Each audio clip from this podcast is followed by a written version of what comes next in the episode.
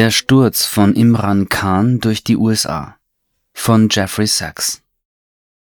Ein Hauptinstrument der US-Außenpolitik ist der verdeckte Regimewechsel, das heißt eine geheime Aktion der US-Regierung zum Sturz der Regierung eines anderen Landes es gibt gute Gründe für die Annahme, dass das Vorgehen der USA zur Entmachtung des pakistanischen Premierministers Imran Khan im April 2022 geführt hat, gefolgt von seiner Verhaftung unter dem Vorwurf der Korruption und Spionage und seiner Verurteilung diese Woche zu zehn Jahren Haft in der Spionageangelegenheit das politische Ziel besteht darin, den populärsten Politiker Pakistans daran zu hindern, bei den Wahlen am 8. Februar an die Macht zurückzukehren.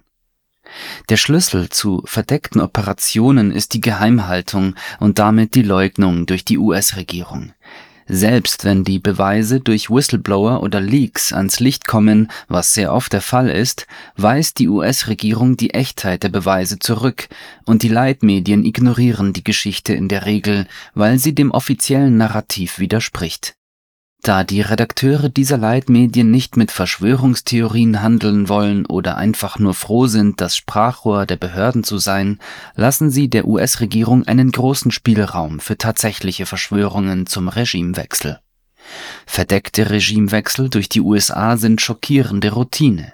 Eine aussagekräftige Studie von Lindsay O'Rourke, Professorin an der Boston University, zählt 64 verdeckte Regimewechseloperationen der USA während des Kalten Krieges 1947 und 1989, wobei die Zahl weitaus höher ist, da sie wiederholte Versuche innerhalb eines Landes als eine einzige längere Episode zählte Seitdem haben die USA immer wieder Regimewechsel durchgeführt, so zum Beispiel als Präsident Barack Obama die CIA mit der Operation Timber Sycamore mit dem Sturz des syrischen Präsidenten Bashar al-Assad beauftragte.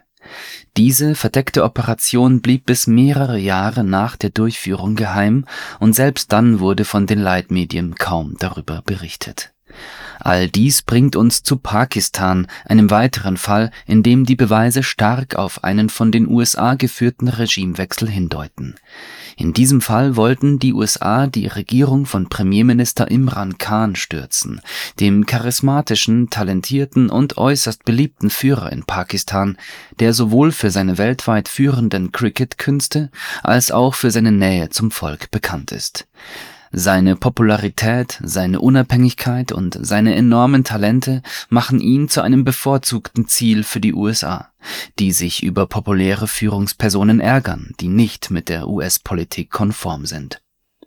Imran Khans Sünde bestand in seiner zu kooperativen Haltung gegenüber dem russischen Präsidenten Wladimir Putin und dem chinesischen Präsidenten Xi Jinping, während er gleichzeitig normale Beziehungen zu den Vereinigten Staaten anstrebte das große Mantra der US-Außenpolitik und das Wirkprinzip der CIA besagt, dass ein ausländischer Führer entweder für uns oder gegen uns ist. Führer, die versuchen, zwischen den Großmächten neutral zu sein, laufen Gefahr, auf Betreiben der USA ihre Position oder sogar ihr Leben zu verlieren, da die USA Neutralität nicht akzeptieren Führende Politiker, die sich um Neutralität bemühten, wie Patrice Lumumba (Zaire), Norodom Sihanouk in Kambodscha, Viktor Janukowitsch (Ukraine) und viele andere, wurden mit der nicht ganz so verdeckten Hilfe der US-amerikanischen Regierung gestürzt. Wie viele Staats und Regierungschefs in den Entwicklungsländern möchte Khan die Beziehungen weder zu den USA noch zu Russland aufgrund des Ukraine-Kriegs abbrechen der Zufall wollte es, dass Khan an dem Tag, an dem Russland die militärische Sonderoperation einleitete, am 24. Februar 2022 in Moskau war, um Putin zu treffen. Von Anfang an sprach sich Khan für eine Beilegung des Konflikts in der Ukraine am Verhandlungstisch und nicht auf dem Schlachtfeld aus die USA und die EU drängten ausländische Staats und Regierungschefs, darunter auch Khan, sich gegen Putin zu stellen und westliche Sanktionen gegen Russland zu unterstützen, doch Khan lehnte ab. Khan besiegelte sein Schicksal wahrscheinlich am 6. März, als er eine große Kundgebung in Nordpakistan abhielt Auf der Kundgebung kritisierte er den Westen und insbesondere 22 EU-Botschafter, die ihn gedrängt hatten, Russland bei einer Abstimmung in den Vereinten Nationen zu verurteilen. Außerdem prangerte er den Krieg der NATO gegen den Terror im benachbarten Afghanistan an, der für Pakistan absolut verheerend gewesen sei, ohne dass die Leiden Pakistans anerkannt, respektiert oder gewürdigt worden wären.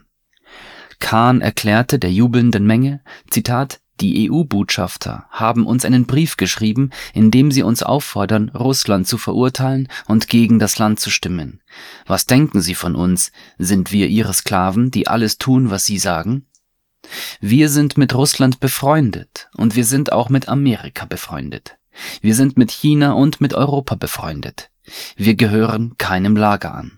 Pakistan wird neutral bleiben und mit denen zusammenarbeiten, die versuchen, den Krieg in der Ukraine zu beenden. Zitat Ende. Aus amerikanischer Sicht ist neutral ein Kampfbegriff. Die düsteren Folgen für Khan wurden im August 2023 von investigativen Reportern von The Intercept aufgedeckt, nur einen Tag nach Khans Kundgebung traf der stellvertretende Außenminister für das Büro für süd und zentralasiatische Angelegenheiten Donald Lu in Washington mit dem pakistanischen Botschafter in den USA Asad Majid Khan zusammen. Nach dem Treffen schickte Botschafter Khan ein geheimes Telegramm, eine Chiffre, zurück nach Islamabad, das dann von einem pakistanischen Militärbeamten an The Intercept weitergegeben wurde in dem Telegramm wird berichtet, wie der stellvertretende Staatssekretär Lu Premierminister Khan für seine neutrale Haltung tadelte. In dem Telegramm wird Lu mit den Worten zitiert, dass die Menschen hier in Europa ziemlich besorgt darüber sind, warum Pakistan eine so aggressiv neutrale Position zur Ukraine einnimmt, sofern eine solche Position überhaupt möglich ist.